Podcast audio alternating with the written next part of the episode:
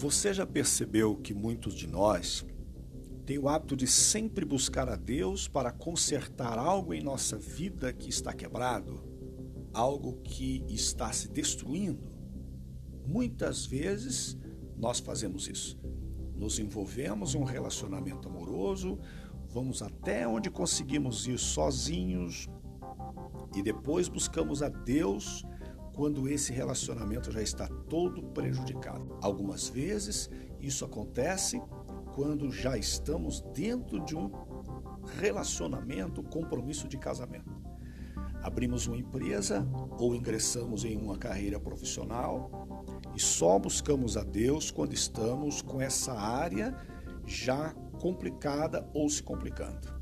E é assim quando investimos dinheiro em algum negócio, tomamos prejuízos ou nos colocamos em situação de risco de falência, de desfazer um relacionamento, de perder bens, desfazer uma sociedade e por aí vai. Fazemos tudo sozinhos, tentamos construir algo do nosso jeito e quando está dando errado, buscamos a Deus para corrigir o rumo das coisas ou consertar o que se quebrou. É errado buscar a Deus quando estamos precisando de socorro? Não, de jeito nenhum. Se estamos precisando, devemos sim recorrer a Ele, com toda a nossa fé e esperança, pois a Bíblia mesmo nos ensina que Ele é um socorro bem presente na hora da angústia. Salmo 46, versículo 1. E que nosso socorro vem do Senhor que fez o céu e a terra. Salmo 121, versículo 2.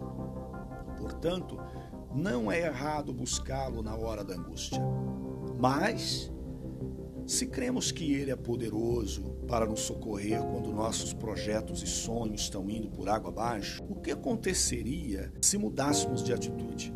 Buscando a Deus para nos guiar e abençoar desde o início.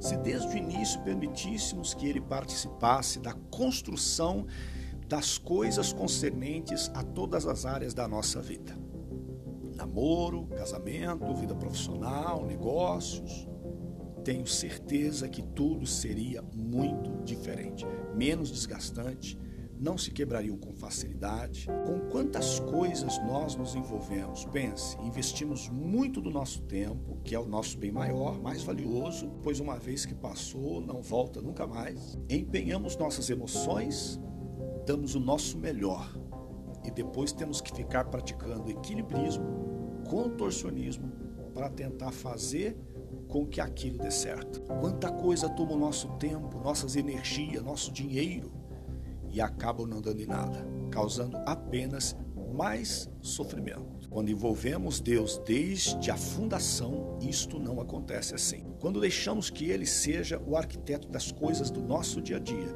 isso não acontece. Quero desafiar você que está começando a desenvolver alguma área da tua vida, convide o Espírito Santo de Deus para ser o teu mentor Peça a Ele para te guiar, para que você consiga deixar de lado toda a ansiedade normal de quem está começando e ter o um entendimento claro daquilo que vai ser bom para a tua vida e abrir mão daquilo que pode te prender e te fazer desgastar para não chegar a lugar nenhum.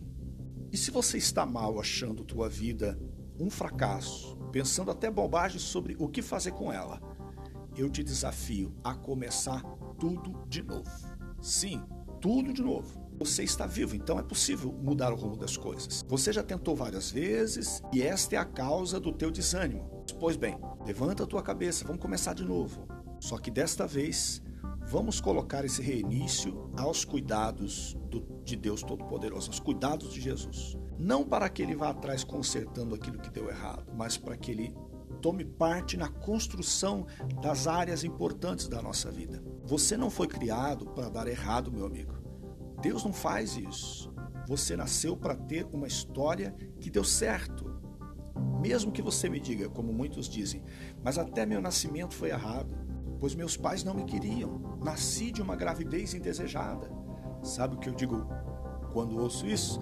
Glória a Deus. Por quê? Porque é muito fácil não engravidar ou abortar. E você está aqui, meu amigo, você está vivo. Você nasceu e está vivo. O que significa isso? Que Deus queria tanto você, amou tanto você, sonhou tanto com você, que ninguém conseguiu impedir o teu nascimento. Você já pensou dessa maneira? Então vamos lá, vamos começar tudo de novo. Só que desta vez, convide a Jesus Cristo para entrar em tua vida e fazer da tua vida uma nova história. Ele é mestre em fazer isso. O sobrenatural é a especialidade dele, milagre é a especialidade dele. Coloque a tua vida nas mãos de Jesus. Você vai ver como tudo será diferente. Deus abençoe tua vida. Siga a gente lá no YouTube, no canal do YouTube, Igreja DNA do Pai, e até o próximo áudio.